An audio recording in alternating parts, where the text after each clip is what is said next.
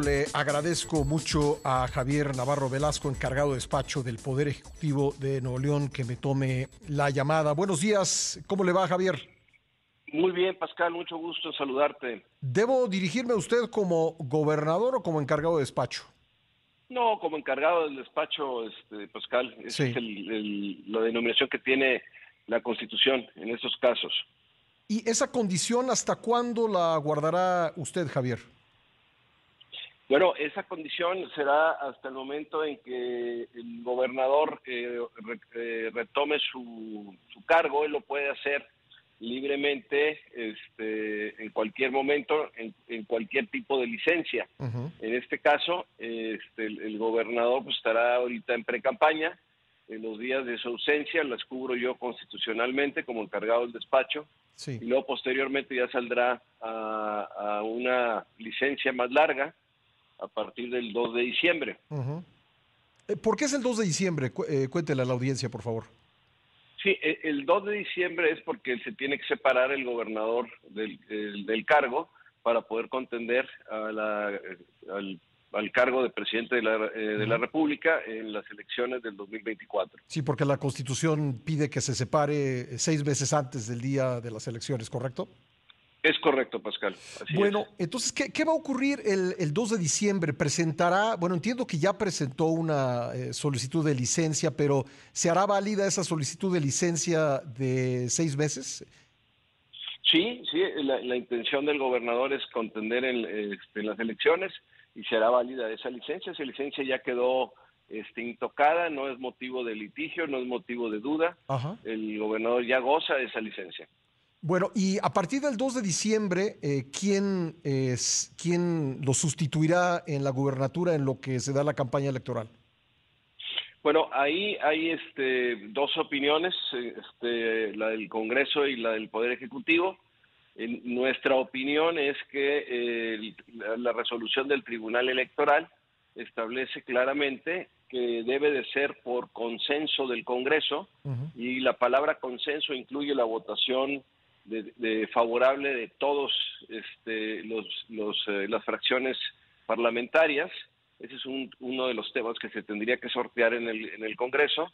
Y la otra situación que se tiene que sortear en el Congreso es la parte democrática en cuanto al voto de los ciudadanos de Nuevo León que llevaron al gobernador Samuel García este, en la elección a ocupar el cargo de titular del Ejecutivo, porque si no se pone a alguien del Partido del Movimiento Ciudadano o alguien que pueda continuar con eh, los programas y los proyectos de gobierno, pues se le estaría violando a esas personas su derecho este, eh, democrático de votar, porque le estarían imponiendo a una persona por la cual no votaron. Entonces, esos son los dos elementos que nosotros creemos que el Congreso tendría que, sortear para poder nombrar eh, a un gobernador interino. Y también pues existe una suspensión definitiva de un juez de distrito que dice que hasta que no se eh, concluya ese proceso totalmente de la, de, la designación de una persona que cumpla los requisitos constitucionales y, legales, pues no podría este, asumir el cargo, ¿no? Entonces, este, técnicamente yo seguiría como encargado del despacho, salvo que como lo estamos intentando, es eh, llegar a algún acuerdo con el Congreso, pues para tratar de dirimir todas las diferencias que se han tenido y retomar eh, el diálogo y retomar el trabajo conjunto como se hizo inicialmente de este gobierno. Eh, ustedes, el gobierno de Nuevo León, sostienen que, dado que Movimiento Ciudadano ganó la gobernatura, debe ser el, el, gobernador interino, debe ser eh, surgido del Movimiento Ciudadano, pero ¿qué tal si el Congreso local, eh, por una mayoría calificada, tiene otra opinión? ¿Qué es lo que ocurriría? ¿Podría darse la situación de que hubiese, pues en los hechos, dos gobernadores? Bueno, eh, habría habría dos, dos personas que detentan el cargo, no más que sin embargo estarían violando una suspensión de un juez de distrito, porque el juez de distrito les ordena al Congreso no llevar a cabo actos tendentes a eh, perturbar o a, entorpecer o este, complicar el trabajo del, secretario general del gobierno como encargado del despacho. Entonces yo creo que eh, pues ahí estaría incumpliendo por el Congreso esa, esa suspensión definitiva y, eso pues, trae consecuencias. Sin, sin embargo, te repito Pascal, le, estamos apostando más a, a una pues una buena relación y a un buen diálogo para solucionar esta situación antes del 2 de diciembre. Si, si el diálogo no fuese fructífero, eh, usted, eh, como encargado del despacho, impediría el ingreso en el Palacio de Gobierno de quien el Congreso hubiese designado? Bueno, no, no es que, eh, que este, se vaya a prohibir el ingreso a, Palacio de Gobierno, lo que se va a hacer es solicitarle al juez de distrito la violación, analice la violación a la suspensión definitiva, por un lado, y por el otro lado, pues definitivamente eh, la suspensión me permite eh, continuar a mí eh, como encargado del despacho. Por lo tanto, el Ejecutivo, el Poder Ejecutivo, haría caso exclusivamente de, de, las instrucciones o de las decisiones que tome yo como encargado del despacho, no de una persona que llegara este, por parte del Congreso.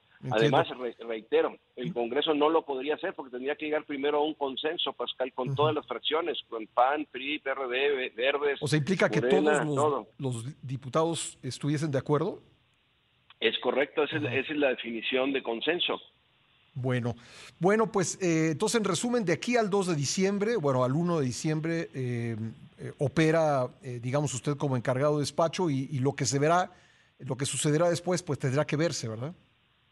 Es correcto, este, esperemos que la, prudencia este, de, todas las partes este, prevalezca, pero sobre todo también la cuestión de la aplicación del derecho.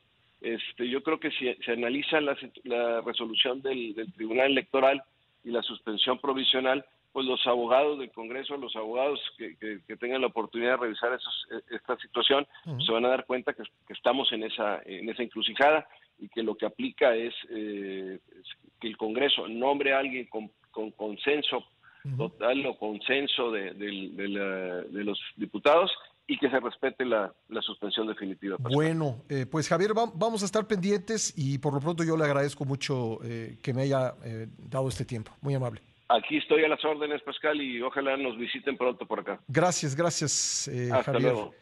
Javier Navarro Velasco es el encargado de despacho del Poder Ejecutivo de Nuevo León y como decíamos, pues el próximo 2 de diciembre vamos a ver qué es lo que sucede con el gobierno eh, estatal, en tanto Samuel García pues hace campaña por la presidencia de la República.